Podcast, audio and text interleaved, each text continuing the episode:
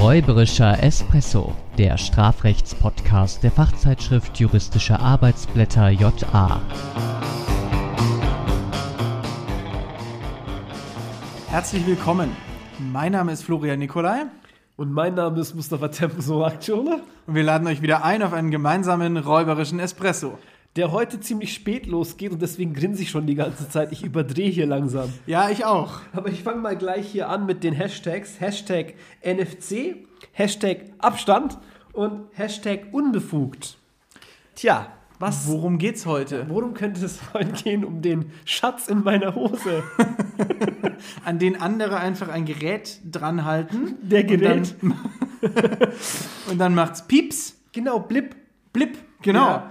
Ähm, es wird heute um das kontaktlose Bezahlen gehen. Ähm, das hat einfach was damit zu tun, ich war im Urlaub Ja. und dann hat man mich sehr oft daran erinnert, dass meine Karte nicht über diese NFC-Technologie verfügt, die Near Field Communication. Mhm. Oh ähm, meine Kreditkarte scheinbar schon, aber ich benutze immer diese EC. Mhm. Ich hätte das auch gesagt, Maestro Card, Electronic Cash Card, die Ja. stinknormale Bankkarte, ähm, auf die ich da zurückgreife. Und die hat tatsächlich nicht diese Funktion. Und ich wurde so oft beim Shoppen darauf aufmerksam gemacht, legen Sie doch einfach die Karte auf, legen Sie einfach die Karte auf. Sie müssen nicht die PIN eingeben. Und ich so, doch, ich weiß, ich weiß auch, dass es diese Technik gibt.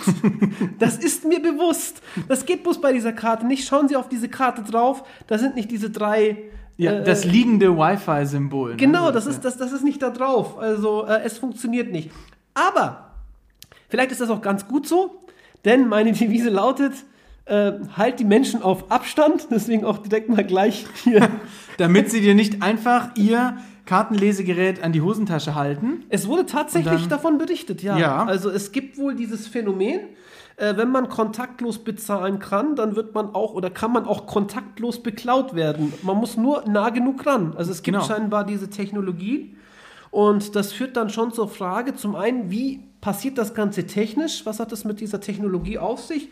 Und das ist auch, denke ich mal, wirklich klausurtechnisch ganz interessant, denn wenn man diese Technologie erläutern würde, da muss man ja nur noch unter die Normen subsumieren. Und das ist ja dann Das schon ja- fast trivial. Ne?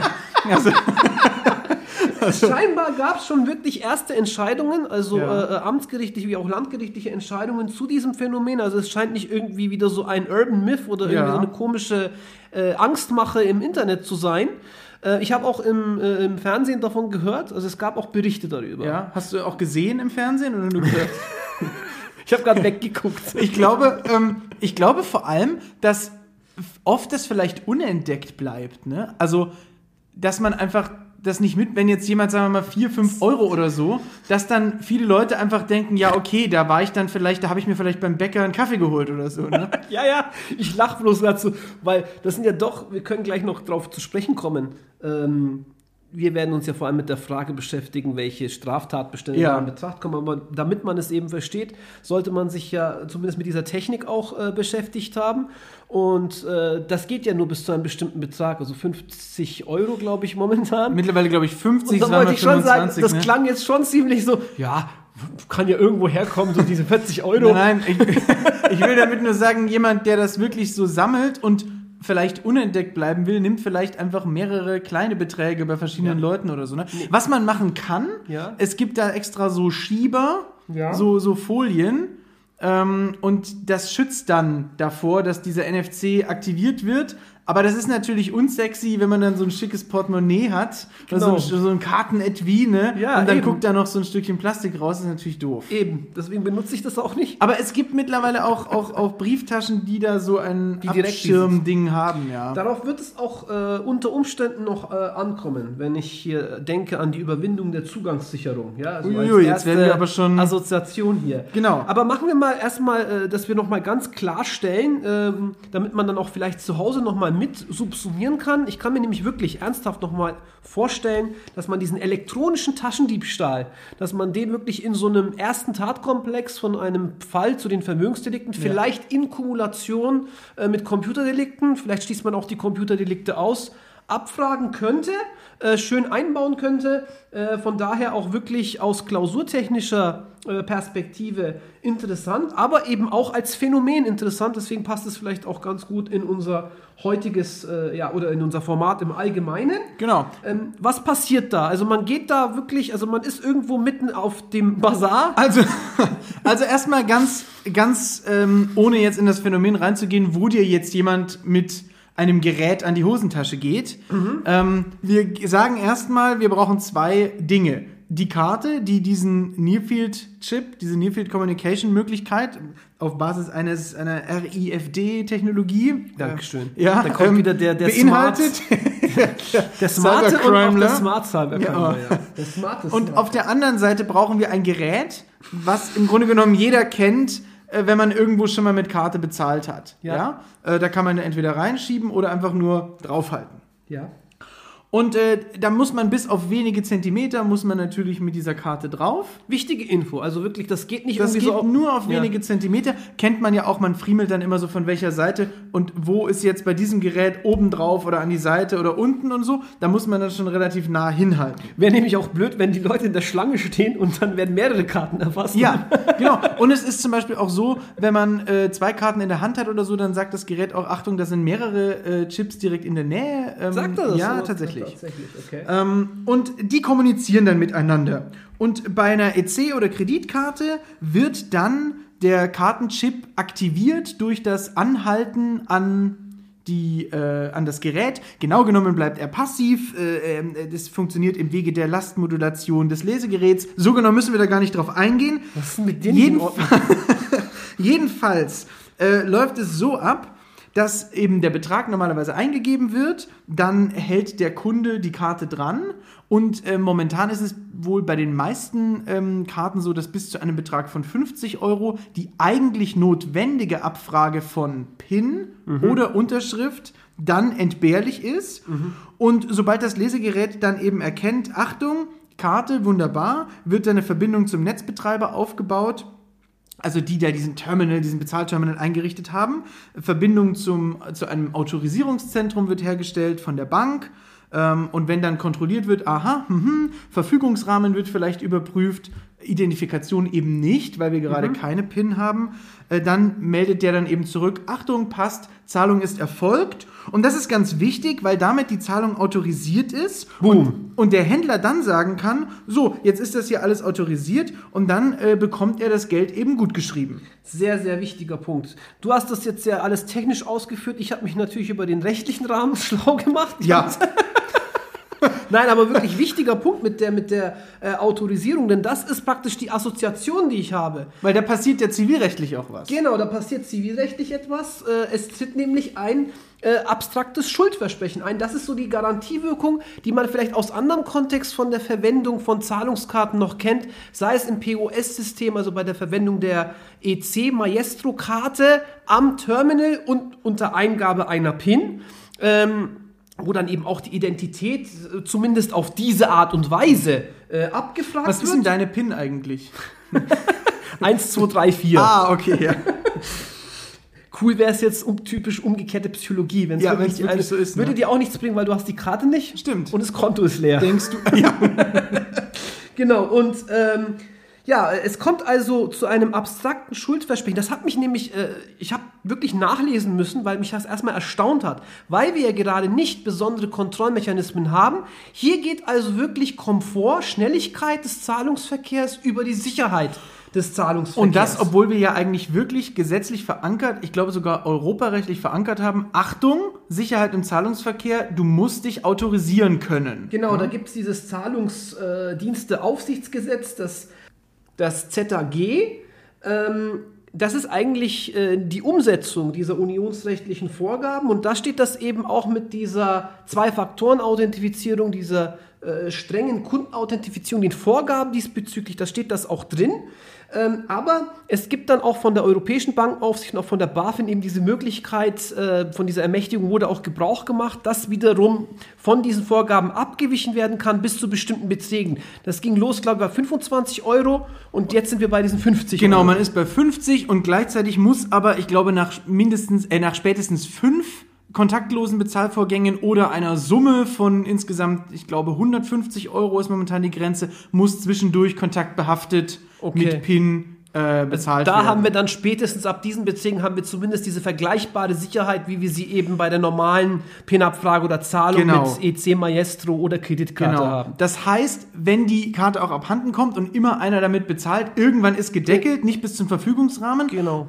Bis zum Zeitpunkt dieser Deckelung ist es aber so, dass auch beim kontaktlosen Bezahlen ohne PIN der Händler das Geld auf jeden Fall bekommt, egal wer das hinhält. Ja? Genau. Es kommt zu diesem Schuldversprechen, ähnlich also diese Garantiefunktion, wie wir sie von der Kreditkarte kennen, wie wir sie von der Zahlung im POS-Verfahren mittels PIN kennen. Genau, Der Händler erhält unmittelbar eine Forderung. Exakt. Also nicht nur die Kreditkarte bietet diese Garantiefunktion, sondern auch die EC-Karte und sie bietet die auch in unserem NFC-Vorgehen. Verfahren. Genau. Das ist deswegen so wichtig, weil es ja äh, im Kontext vor allem ja, der Vermögensdelikte darauf ankommt, hat einer der Beteiligten womöglich einen Vermögensschaden, tritt irgendwo ein Vermögensschaden Und vor ein. allem hat der Richtige den Vermögensschaden. Ne? Genau, hat der Richtige den Vermögensschaden, beziehungsweise muss sich derjenige überhaupt Gedanken über den Zahlungsvorgang machen, was ja auch für den Irrtum beziehungsweise für, den, für die Täuschungshandlung eine wichtige Rolle spielt. Und damit sind wir schon mittendrin. Genau. Ich Ähm, würde sagen, wir haben jetzt einmal die technischen Vorgaben ange uns angeschaut. Wir haben uns angeguckt, was passiert dann mit den Zahlungen, wie funktioniert das. Zumindest im weitesten Sinne. Genau. Das ist natürlich zivilrechtlich nochmal Aber für, für komplexer. uns, für den Hausgebrauch, ja, für, für unseren Gebrauch. Ja. Und jetzt müssen wir uns nochmal angucken, was ist dann genau der Fall, den wir jetzt unter unsere strafrechtliche Lupe nehmen wollen. Genau. Ja, und dann nehmen wir doch einfach den banalen Fall, ähm, dass jemand da mit diesem Kartenlesegerät durch den Supermarkt läuft ähm, und das an diverse Körperstellen hält. Ja, wo, sich, er eben vermutet, dass dort vielleicht eine EC-Karte befindlich ist. Genau. Meistens am Gesäß, Ja, vielleicht. Ähm, dementsprechend, ja, und dann macht's Blip, hast du gesagt. Genau, da macht's blip. Witzig, im Schwedischen ist es zu einem Verb geworden. Also wenn man äh, kontaktlos bezahlt, dann heißt es ad blippa, ja, ja bara blippa. Ich halte einfach nur äh, das, ähm, mein, mein, mein, meine Karte an das Gerät, weil Okay. es dann so blip macht. Ah, okay. Also nicht Blub, sondern es macht Nicht der Spinat, sondern die Bla Kartenzahl. blub. Ich muss immer an, bei Blip muss ich immer an, äh, an, an, an, an, das- an, an, an, ach egal, ich muss an Endgame denken. Ah, mhm. Ja, das ist Thanos, der hat dann geschnipst und dann, Aha. weißt, kennst du den Blip? Gut, lassen wir es. Ähm, ja, also die, das ist unser Fall. Genau. Das ist unser Fall. Und ja, jetzt sollte man in solchen Konstellationen, es geht irgendwie ums Geld. Ähm, das Geld wird ja auch abgebucht. Ähm, und ja, der Laie spricht vom elektronischen Taschendiebstahl. Ein Diebstahl ist es aber nicht. Das ist wohl relativ eindeutig. Also wenn wir auf den 242 gehen, der verlangt die Wegnahme einer fremden beweglichen Sache. Hier werden aber keine Sachen weggenommen. Das wird irgendwie abgefangen. Das sind irgendwelche Daten, die da irgendwie äh, hin und her wandern, sage ich mal, in digitaler Form.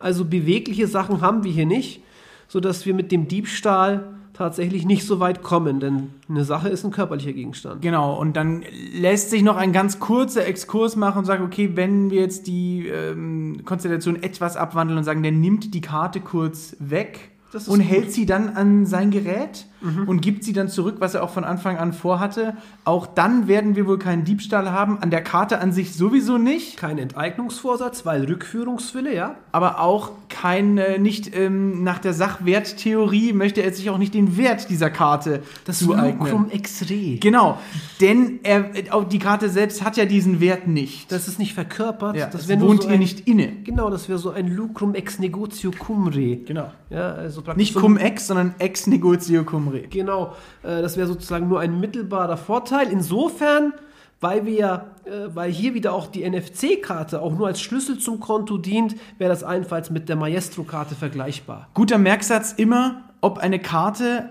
nach Sachwerttheorie äh, enteignet werden kann oder nicht. Ähm, wenn ich die Karte verliere, ist die Kohle weg oder ist sie noch da? Ist das eine Merkfrage oder ist das ein Merksatz? Es ist eine Kontrollfrage. Okay. So ein wenig wie die Notwehrprobe. Aber, aber es stimmt wirklich. Also das, äh, das finde ich gar nicht schlecht. Ich Danke. kannte das gar nicht. gut, gut. Ähm, also mit Diebstahl kommen wir nicht weiter. Nein. Ähm, Das ist doch Betrug. das ist doch Betrug. Ähm, mit Betrug wird es aber auch schwer, äh, denn der Betrug setzt ja voraus, dass ich einen Menschen täusche. Und wenn ich überhaupt gar keinen, der Betrug ist ein sogenanntes Kommunikationsdelikt, äh, wenn ich also niemanden, ich habe zwar dort jemanden vor mir, aber wenn ich keine Erklärungen abgebe und dieser auch das nicht irgendwie als Erklärung wahrnimmt ähm, und auch gar keine Kommunikation gewollt ist, das ist ja ein bloßer Realakt, also das wäre auch kein Sprechakt. Ich will ja gerade nicht, dass der das mitbekommt. Genau, ich will Aber ja selbst wenn ich sprechen. sagen würde, haha, ich hole mir jetzt deine Kohle, selbst dann wäre es ja keine Täuschung in irgendeinem Sinne. Genau. Also ich würde auch sagen, ein Ablenkungsmanöver wäre auch keine Täuschung, weil das sich nicht auf die Ja.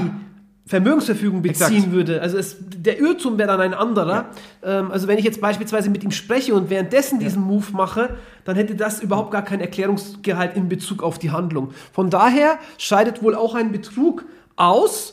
Und wenn ein Betrug ausscheidet, müsste man jetzt systematisch richtig vorgehen und eigentlich schon auf den Computerbetrug springen. Aber wir 263a. machen didaktisch einen kleinen Exkurs, denn bei 263a spielt sich viel ab. Ja. Ähm, und vorher wollen wir noch was anderes ausschließen, nämlich 266b. Genau, willst du das zuerst ausschließen? Ich hatte nämlich noch ein anderes Delikt im Kopf, aber das ist ganz gut, weil ähm, daran merkt man, dass man vielleicht das auch unterschiedlich aufbauen könnte in der Klausur. Aber wir können durch auf den 266b gehen. Ich bin ganz auf deiner Seite, du bist eigentlich systematisch sauberer als ich. Ja, du willst noch in die Datendelikte Genau, rein. ne? Computerdelikte. Kommen wir auch ich noch im Kopf, hin. alles gut, ja, aber stimmt, wenn wir bei den Vermögensdelikten sind, müsste man vielleicht noch kurz an den 266b denken, an den Scheckkartenmissbrauch. Scheckkartenmissbrauch. Scheck- und Kreditkartenmissbrauch. Ich, ich verstehe es nicht. Es gibt diesen Euro-Scheck nicht mehr und in jedem Lehrbuch steht drin, es gibt den Euro-Scheck nicht mehr. Und äh, in jeder Neu, also ich weiß nicht, wie viele Neuauflagen von Neuauflagen immer wieder noch darauf aufmerksam gemacht wird, dass diese erste Variante überholt ist, weil dann auch andere Formen von Karten nicht drunter subsumiert werden können und dass der Euro-Scheck abgeschafft worden wäre. Und der Gesetzgeber ist immer noch nicht auf die Idee gekommen, den Wortlaut diesbezüglich anzupassen. Ich check's auch nicht.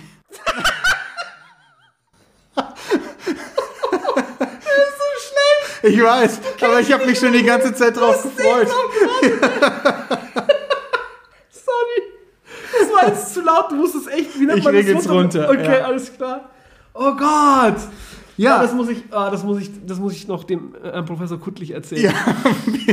Alter, krass.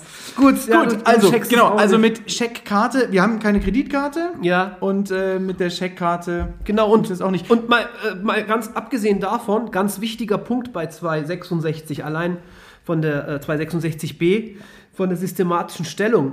Man sieht ja, dass das ein Untreue-ähnliches Delikt ist. Das heißt, es geht dort eher um die, den Missbrauch äh, der Karte durch den berechtigten Karteninhaber. Exakt. Das heißt, das hätten wir dann in unserer Konstellation ohnehin. Und das System bei den Kreditkarten selbst ist nochmal was anderes mit dem, äh, wie, wie, wie heißt das schon, vier Partner? Drei Partner, Drei Partner, Pa- vier Es steht Partner übrigens auch, das ist auch wieder so ein Punkt, steht in vielen Lehrbüchern drin, Drei-Partner-System, obwohl es das kaum mehr gibt. Ja. Also wir haben immer wieder noch die Acquiring-Unternehmen schon drin. Gut, Aber lassen wir es mal weg. Fazit, 266b Ist es auch hilft nicht. uns da nicht. 2, 42 ist es nicht, 263 ist es nicht. Jetzt, ähm, es könnte 263a sein, hast du gesagt, aber Ja. ich will noch ganz kurz zu den Datendelikten. Jawohl, dann hauen, Und da gibt es gehen wir da mal hin. drei, die mir jetzt spontan, oder sogar vier, die Mhm. mir spontan einfallen würden. Das sollte übrigens überhaupt für die äh, Studierenden und für die äh, KlausurenkandidatInnen äh, sollte das äh, so praktisch ein Programm sein, das man im Kopf hat, wenn es um Datendelikte geht. 202a, 303a, merkt man immer schön an den A's. Ja. Vielleicht auch 263a kommt ja später noch. 269 wird auch immer in diesen Kontexten genannt. Und schließlich leicht zu übersehen, übersehe ich oder habe ich auch immer übersehen, ist äh, die Urkundenunterdrückung, die ja eigentlich ein Urkundendelikt ist, aber zugleich sich auch auf Daten bezieht. Jawohl. Äh, kann man auch mal leicht übersehen. Fangen wir mal mit dem 202a an. Ähm, 202a sagt, wer unbefugt sich oder einem anderen Zugang zu Daten, die nicht für ihn bestimmt und die gegen die unberechtigten äh, Zugang besonders gesichert sind, unter Überwindung der Zugangssicherung verschafft, wird bestraft. Das, was auf dieser NFC ist, so wie du es vorhin beschrieben hast, also, äh, Entschuldigung, nicht auf der NFC, auf der Chipkarte Ja. und diese ganzen Dinge, die bei diesem NFC-Zahlungsvorgang passiert, das klingt für mich nach Daten. Das also sind Daten in dem Sinn, ja. Genau, also im Sinne dieser Legaldefinition, die übrigens direkt im Absatz 2 folgt, nämlich im Absatz, äh, Daten im Sinne des Absatzes 1 sind nur solche, die elektronisch, magnetisch oder sonst nicht unmittelbar wahrnehmbar gespeichert sind und das sind sie ja dann auf diesem Chip. Genau. Von daher haben wir Daten. Äh, ich sehe aber direkt das nächste Problem. Die Zugangssicherung. Wir haben nämlich keine. Man hält es einfach hin, es macht Pieps und äh, die Daten sind da. Genau. Und äh, wenn er dann so eine Hülle hat, Ja, von der du vorhin die gesprochen wir so ein bisschen hast, die unsexy un- finden, die aber ist, die ja eigentlich sinnvoll ist, ja, dann kommt er auch nicht ran. dann kommt er nicht dran. Und, und wenn er wenn er es versucht hätte oder wenn er davon ausgeht oder in Kauf genommen hätte, dass solch eine Schutzhülle nicht besteht, dann würden wir vielleicht ein unmittelbares Ansetzen und Tatentschluss bejahen, aber das spielt hier keine Rolle, weil der Versuch nicht strafbar ist. Das Ding ist ein Vergehen und die Versuchsstrafbarkeit ist nicht angeordnet. Genau, und da übrigens ein kleines Fun Fact, äh, systematische Fun Fact zum, zu den Datendelikten. Äh, der Versuch von 202a ist nicht strafbar, aber äh, Vorbereitungshandlungen nach 202c, das heißt, vor dem unmittelbaren Ansetzen sind bestimmte Verhaltensweisen strafbar. Aber eben nur sektoral, ja. Mhm, Genau, also aber so trotzdem, Programme schreiben es und ist so trotzdem Zeug, ne? atypisch, muss man Ja. schon sagen. Also äh, das spielt natürlich vor allem dort eine Rolle, ähm, gerade wie bei so einem fehlgeschlagenen oder bei einem untauglichen Versuch. Da könnten wir dann sagen, das liegt vielleicht noch näher, Ja. zumindest subjektiv am Erfolg oder an einer intensiveren Rechtsgutsverletzung. Hat vielleicht was auch damit zu tun, dass gerade die Vorbereitungshandlungen in 202c, die genannten, phänomenologisch häufiger vorkommen. Und deswegen hat der Gesetzgeber das wahrscheinlich ausgeklammert und gesondert äh, sanktioniert. Äh, wenn wir schon beim 202a sind, ganz kurz zum 202b, liegt nicht vielleicht ein Abfangen von Daten vor. Äh, da steht nämlich drin, wer unbefugt sich äh, unter Anwendung von technischen Mitteln, was ja hier das Kartenlesegerät wäre, für ihn nicht bestimmte Daten, wäre ja auch nicht für ihn bestimmt, aus einer nicht öffentlichen Datenübermittlung. Jetzt Naja, nervt uns das Gesetz. Wir wieder. haben schon eine nicht öffentliche Datenübermittlung, aber es lässt sich wohl nicht so sagen, dass er es da rausholt. Er greift nicht in eine nicht öffentliche Datenübermittlung ein, sondern er initiiert eine Genau, und ist einfach Empfänger dieser Genau. Datenübermittlung. Deswegen würde ich sagen, man kann allenfalls davon sprechen, dass die Datenübermittlung erst entsteht. Und das Simultanitätsprinzip äh, setzt voraus, dass die Datenübermittlung schon da ist, in dem Moment, Genau, wo er, er muss eingreift. dort eingreifen. Er muss eingreifen. Also auch 202b das haben wir nicht. Minus. Gut. Aber ähm, dann, wenn wir in diesem ähm, Gesamtkomplex der, der Computer- oder Datendelikte bleiben, sollen wir dann gleich mal auf den 303a springen. ja, springen wir auf den 303a. Denn äh, den sollte man dann in dem Zusammenhang auch noch sehen. Und da kann man nämlich schon davon ausgehen, dass der möglicherweise erfüllt ist. Ich gehe mal ganz kurz in den Wortlaut hinein. Ähm, Habe ich jetzt nicht auswendig im Kopf, obwohl ihr Juristen alle Paragraphen auswendig Genau, lernen. von vorne bis hinten durch. Ähm, da steht drin, wer rechtswidrig Daten löscht, unterdrückt, unbrauchbar macht oder verändert, wird bestraft. Und hier darf übrigens das Merkmal der Rechtswidrigkeit ausnahmsweise nicht unterschätzt werden, denn das ist das Einzige, was noch bleibt, will ich mal sagen. Das heißt, man muss äh, da in dieses Merkmal etwas hineinlesen, was man an anderer, an anderer Stelle womöglich nicht macht ähm, nämlich ja diese Verfügungsbefugnis über die Daten, wobei manche das auch losgelöst vom Rechtswidrigkeitsmerkmal machen. Hätten wir eigentlich auch hier kein Problem. Wir haben gesagt, wir haben Daten und ähm, die Verfügungsbefugnis über die Daten hat jedenfalls nicht der, der sich da von hinten irgendwie mit äh, diesem Kartenlesegerät heranschleicht. Die Frage ist jetzt, welche Tathandlungsalternative hier in Betracht kommt. Löschen tut er die Daten nicht.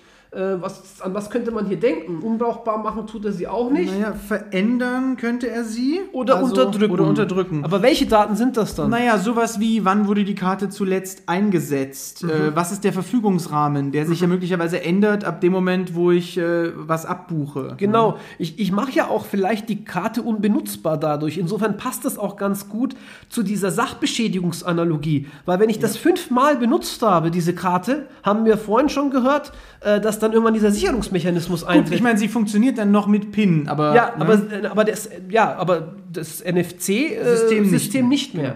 Also von daher könnte man durchaus daran denken. Ich müsste es vertiefen, also ich Ja. müsste es nochmal konkret begutachten, aber es liegt nicht vollkommen fern. Äh, man, man wird es wohl im Ergebnis äh, bejahen können. In dem hervorragenden Beitrag übrigens äh, von einem Kollegen, dessen großer Fan ich bin, Herrn äh, Stefan Christoph, Ähm, der hat ähm, gemeinsam ähm, äh, mit äh, Verena Dorn-Haag, glaube ich, war es, äh, die haben sich da zu diesem elektronischen Taschendiebstahl in der NSTZ geäußert. Ja. Die gingen da auch auf das Bundesdatenschutzgesetz ein. Ah, ja. Ähm, Es Mhm. gibt da wohl auch nochmal eine Norm und die äh, scheint wohl auch einschlägig zu sein. Streiten kann man darüber übrigens, ähm, das vielleicht als letzten Punkt zu den Computerdelikten, denn langsam sollten wir uns in Richtung Ja, ähm, Computerbetrug. Computerbetrug äh, begeben. Die Fälschung beweiserheblicher Daten. Ähm, das ist auch so ein Punkt, äh, dass man vielleicht leicht oder den man vielleicht leicht übersieht, ähm, einfach weil man Urkundendelikte hasst. Ja, äh, ist tatsächlich so. Ähm, aber ich finde, es liegt nicht vollkommen fern, hier ähm, eine Art Urkundenanalogie aufzustellen, weil ja eine Kommunikation zwischen Karte und Terminal stattfindet und dort die Daten in einer Art gespeichert werden, ähm, wenn wir sie denn ausdrucken würden, ähm, dass diese dann eine Urkunde darstellen. Ich meine, wann liegt eine Urkunde wiederum analog vor? Wir brauchen eine Gedankenerklärung, äh, die muss zum Beweis im Rechtsverkehr bestimmt sein und den Aussteller erkennen lassen. Dass das eine Gedankenerklärung ist, dass da irgendwelche Dinge eben festgehalten werden, das haben wir jetzt gerade auch schon bei der Datenveränderung gesehen. Dass das dann auch alles zum, ja, zum Beweis im Rechtsverkehr bestimmt ist, wohl auch. Streiten tut man sich wohl darüber, ob ähm, ja hier eine Ausstellererkennbarkeit vorliegt, weil man natürlich auf der einen Seite wieder sagen könnte, naja, das steht ja auf der Karte und äh, es kommt erstmal nicht darauf an, wer die Karte benutzt. Jedenfalls ist das irgendwie irgendjemandem zurechenbar. Auf der anderen Seite könnte man natürlich sagen, äh, wir hatten es ja schon, es gibt keine Pin-Up-Frage und äh, da könnte man sich durchaus auch auf den Standpunkt stellen, gibt es auch Abhandlungen diesbezüglich, die eben sagen und auch Entscheidungen, dass die Pin-Up-Frage erst ähm, die Ausstellererkennbarkeit gewährleistet. Und wenn diese dann eben fehlt, ähm, dass dementsprechend auch es an der Ausstellererkennbarkeit fehlt und damit auch an dieser Urkundenäquivalenz. Und wenn wir aus der Urkundenäquivalenz raus sind, wären wir dann auch aus dem 269, 270 raus. Kann man drüber streiten. Vielleicht, spontaner Gedanke, vielleicht ähm, lässt sich das so in die analoge Welt ein bisschen übertragen mit, reicht mir für die Ausstellererkennbarkeit der Briefkopf aus oder muss ich das unterschreiben? Ja, ich finde insgesamt ähm, äh, zu dem jetzt Themenkomplex der Urkundendelikte vielleicht nochmal eine kurze Feststellung. Es würde so oder so das Unrecht der Tat nicht abbilden. Also es geht hier ja nicht. das stimmt. ne? Es geht, es geht ja, nicht um das falsche Papier oder Ja, die falschen Daten, es geht genau. darum, die Kohle ist Ja, weg. genau. Also man, man könnte natürlich sagen, dann haben wir irgendwie so eine kriminalpolitische Lücke, ein bisschen zumindest geschlossen. Trotzdem wäre es vom Tenor her Ja. nicht stimmig. Es, es würde auch niemanden überzeugen, wenn wir dieses Geschehen irgendwo, äh, gut, das ist immer ke- kein guter Gradmesser, aber wenn man sich vorstellt, irgendwo an der Geburtstagskaffeetafel mit der Familie erzählt man das und sagt dann, ja, das ist übrigens äh, Ja. im Grunde genommen eine Urkundenfälschung, dann sagen die alle hier oben. Also, Ja, sehr Du schön. bist doch nicht ganz dicht. Oder eine Urkundenunterdrückung. Oder käme Unterdrückung, Übrigens, ja, genau. käme hier übrigens auch in Betracht. Aber wie gesagt, lassen wir das mal, weil wir sollten Wir- uns langsam. Genau, und wir gehen jetzt didaktisch jetzt erst auf den 263a. Warum haben wir das andere so stiefmütterlich behandelt? Naja, das waren bisher eher so sogenannte Eichhörnchenpunkte, ja, also alle Nüsse einsammeln, die man unterwegs findet. Aber der Schwerpunkt der Klausur wird wohl, denn er führt uns zu einem klassischen Streitpunkt bei 263a liegen. Denn es kommt, wie so oft bei 263a, darauf an, Auf das Merkmal der Unbefugtheit. auf das Merkmal der Unbefugtheit. ja, ja, der ne We- Weißt du, ich übrigens, weiß, was, weißt du was ich ganz schlimm weißt, das nervt. Ja. Ja. Weißt du, was ich ganz schlimm finde übrigens, weil das finde ich eine, eine äh, Tautologie. Ähm, Unbefugten ist der Zutritt untersagt. ja klar, sonst wären sie ja nicht Unbefugte. Also der Satz müsste heißen, eigentlich, wenn man es deklaratorisch dann sagen will, Zutritt nur für Befugte. Dann wissen alle, aha, es gibt also extra welche, die nur. Naja, es muss ein bisschen freaky sein, um das, ne? Aber okay. Ich schaue dich auch gerade dementsprechend an, aber.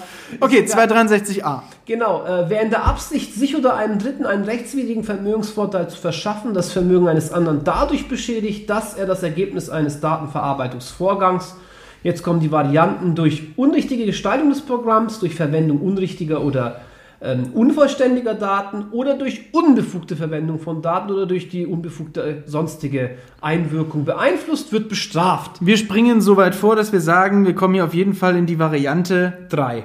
der unbefugten Verwendung. Verwendung. Genau, das ist die Variante 3 durch die unbefugte Verwendung. Und hier haben wir einen ganz, ganz klassischen Streit, auf den es hier auch wieder ankommen wird in unserem Fall. Denn es gibt ja diese drei äh, unterschiedlichen Auffassungen, wie das Merkmal der Unbefugtheit auszulegen ist. Und man kennt diesen Streit übrigens auch aus, aus sonstigen Fallgruppen der Kartenverwendung, also auch der Verwendung der EC Maestro Card, von wegen mir wird eine Maestro Card ausgehändigt und ich soll 400 Euro abheben, heb stattdessen 800 Euro ab oder ich stehle eine Maestro oder eine Kreditkarte und verwende dann diese Kreditkarte an einem Zahlungsterminal, wo auch immer. Ähm, und in all diesen Konstellationen kennen wir diesen Streit oder es kommt oder es läuft auf diesen Streit äh, hinaus.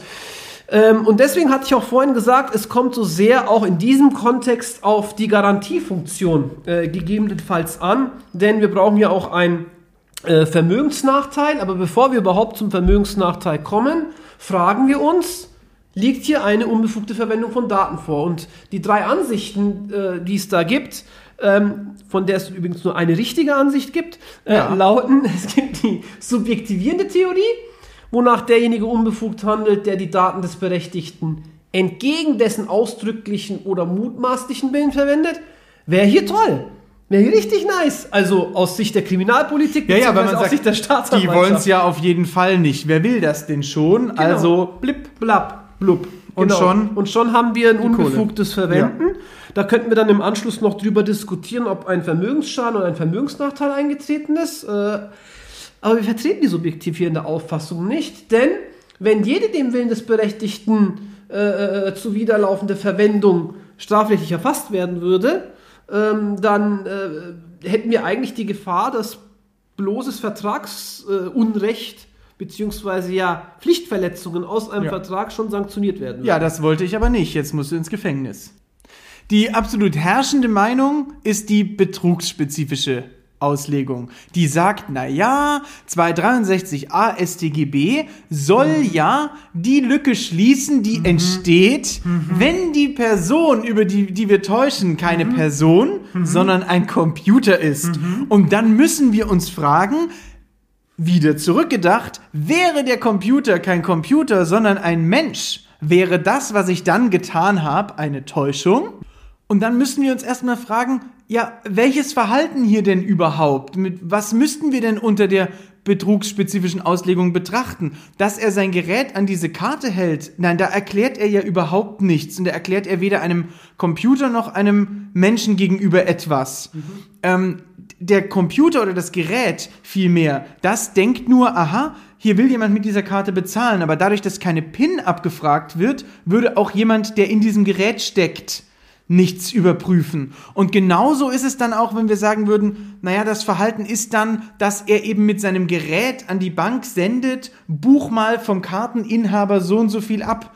Dadurch, dass wir die PIN nicht mehr dazwischen geschaltet haben, würde auch, wenn das nicht automatisch liefe, ein Bankangestellter nicht noch etwas prüfen.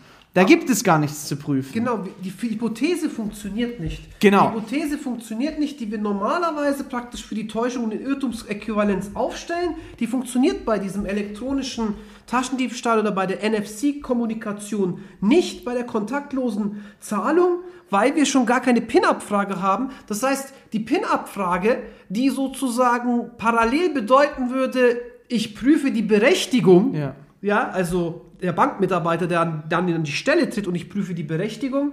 Übrigens geht das viel weiter Ja. als eine PIN-Abfrage. Und damit bin ich schon bei der dritten äh, Auffassung. Kur kurz noch zu sagen, man kann es sich dann so vorstellen, dass da einer steht und nichts tut. Ja, Ja? Genau. So. Also Genau. kann da auch nichts betrugsspezifisch irgendwie genau, dann es sein. steht dort und es war's und es wird nichts geprüft. Genau. Genau.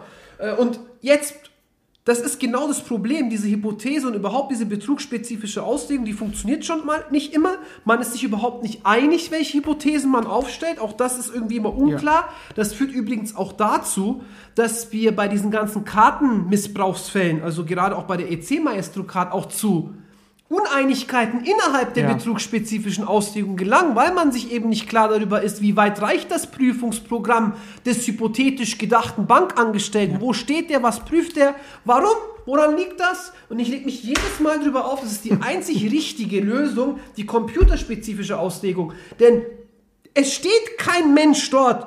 Es steht ein Rechner oder es steht eben ein Terminal oder es steht eben ein Kartenlesegerät dort. Punkt. Um den Und dann kann ich nicht einfach sagen, hier, äh, okay. Um, um, um den Rant mal ein bisschen runterzubrechen, zu sagen, ja, das Problem ist doch, man will doch versuchen, mit dem 263a genau diese Lücke zu schließen, zu sagen, ja, ja, aber da ist doch jetzt ein Computer und es kann doch nicht sein, dass nicht der sein, den Computer jetzt täuscht. Und wenn das ein Mensch wäre, dann wäre es so, ja, aber es ist eben kein Mensch. Genau, dann, dann müsst ihr halt den Computer verbessern, dann müsst ihr die AI verbessern, dann müsst ihr euch äh, eure Kontrollmechanismen erhöhen. Ja, von mir aus macht, eine, äh, macht einen Fingerabdruck, irgendein Scan, Augenscan, dies, das. Das ist möglich. Ja, und wenn man dann darauf verzichtet und sagt, ich vertraue halt dem Computer das an, dann braucht man später nicht rumzuheulen, wenn diese Mechanismen umgangen werden. Mit anderen Worten, entgegen der herrschenden Meinung würde ich ähm, die computerspezifische Auslegung vertreten, die eben besagt, dass die Verwendung von Daten nur dann unbefugt ist, wenn sich der entgegenstehende Wille des Berechtigten im Datenverarbeitungsvorgang niedergeschlagen hat, beispielsweise dann auch mit ordnungswidriger ähm, Einwendung, mit einer äh, falschen äh, Verwendung des Programms auf den Ablauf äh, der Datenverwendung oder der Datenverarbeitung ähm, ja, äh, Einfluss genommen wird, wenn diese überwunden wird. Und das wird hier ja gerade nicht getan, weil äh, das Terminal ordnungsgemäß oder so verwendet wird, wie er im Normalfall eben auch verwendet werden würde. Dass man es in dem Moment vielleicht nicht merkt, spielt an diesem Punkt dann meines Erachtens keine Rolle. Abgerundet heißt das, nur nach subjektiver Auffassung kämen wir zu 263a? Genau. Ähm, Es wäre schon nach betrugsspezifischer Auslegung schwer oder kaum aber vertretbar. nach computerspezifischer Erst auf jeden gar Fall nicht. gar nicht. Genau. Und wichtig noch, was auch für die computerspezifische Auslegung ein bisschen spricht, ohne mich da jetzt äh, in Rage reden zu wollen, wie äh, gewisse andere, ähm, Herr Kollege, ist es natürlich... Ich verstehe auch nicht, was mit dir gerade los war, warum du dich so reingesteigert hast. Also man kann, weißt, man kann ja normal miteinander Ja, man muss ja nicht gleich man muss so, ja nicht ne? gleich laut werden. Es, es ist nämlich sonst auch so, dass derjenige, der anstelle eines Menschen dort einen Computer hinstellt, sich das ja in zweierlei Hinsicht einfach macht. Zum einen hat er dann einen Computer, er muss nicht selber prüfen, der Computer checkt das irgendwie und überprüft das. Er hat da also jemanden, der da mal genau hinguckt. Ähm, Und zum anderen rutscht der leichter, also rutscht dann der Täter viel leichter in die Strafbarkeit rein, weil nämlich an die Stelle des Computers dann fiktiv wieder ein redlicher und mindestens durchschnittlicher Bankmitarbeiter hingestellt wird. Ja, also ähm, man sagt nicht nur, wir müssen eigentlich äh, darüber hinweggehen, dass derjenige überhaupt sich täuschen lassen würde, sondern wir kommen auch noch drüber hinweg zu sagen, vielleicht ist es ja ziemlicher Hallodri, der da steht. Ähm, das passiert dann auch nicht, weil der Computer ist halt der Computer, ne? Danke, dass du dieses Wort benutzt hast, weil jetzt bin ich wieder, jetzt Ja, bin ich wieder ein bisschen genau, runtergekommen. ja. Ja. aber dann sind wir eigentlich weitestgehend durch. Ja, und es Also, war anstrengend. Das müssen wir es heute, es müssen wir, au- also hauptsächlich, Heute haben wir auch mal nachgedacht über das, was wir sagen. Nein, ich meine, ich meine vor allem auch für die HörerInnen war das heute, glaube ich, auch weil wir versucht haben, dann doch eher sprunghaft, ähm, aber ich denke, das ist trotzdem eine. An den einzelnen, ja. ja, an den einzelnen Tatbestandsmerkmalen, es dürfte doch vieles klar geworden sein. Ich möchte doch nochmal festhalten. Ja, Herr Kollege. Ja, ähm, wir haben jetzt gesagt, kein Betrug, kein Diebstahl, vielleicht eine Datenveränderung, vielleicht ein, äh, eine Urkundenunterdrückung, kein Ausspähen von Daten und besonders strittig eben dieser Punkt Unbefugtheit bei 263a. Und zu dem letzten Punkt, den haben wir jetzt nicht mehr ausgeführt, aber da kann man sicherlich auch nochmal in dem benannten Aufsatz nachlesen. Ähm, Vermögensverfügung bzw. Vermögensschaden ist auch in diesen Konstellationen natürlich beliebt. Also wenn man jetzt sich der subjektivierenden Auslegung anschließen würde, musste man sich da natürlich auch noch dazu verhalten. Genau, aber unterm Strich heißt das wohl nicht, wohl nicht straflos. Je nachdem, es gibt zumindest einzelne Delikte, bei denen man dann zum Ergebnis kommen könnte, Das? dass das strafbar ist. Ja. Und äh, das reicht, glaube ich, auch als Crema heute. Ja? Weil letztlich ist es jetzt wie so eine Art Gutachten. Ich möchte Ja. jetzt deine, deine Crema nicht wegnehmen, aber Ja, nee, passt. ich glaube, weil sonst müssten wir irgendwie sieben Cremata Sieben Cremata, Cremoi. formulieren. ja, aber ich sage auch wenigstens nicht schämen. Nee. Aber sagst du, ich mache ein Praktika? Nein. Nein. Also, gut, sehr schön. Ähm, hat mich gefreut mit Ihnen, Herr Kollege. Mich auch, lieber Herr Kollege. Wenn ihr uns Feedback oder was auch immer schicken wollt, Hinweise für Baldrian-Tropfen, für Mustafa, ja, dann könnt ihr das gerne tun an äh, japodcast.fahlen.de oder ihr slidet in unsere DMs, Instagram at räuberischer Espresso. Wir freuen uns über Abos auf Instagram und vor allem auch auf den Podcast-Plattformen. Dann verpasst ihr auch keine weitere Folge. Ja. Und in diesem Sinne, Bis zum nächsten Mal. bis zum nächsten Mal. Tschüss, macht's Gute gut. Nacht.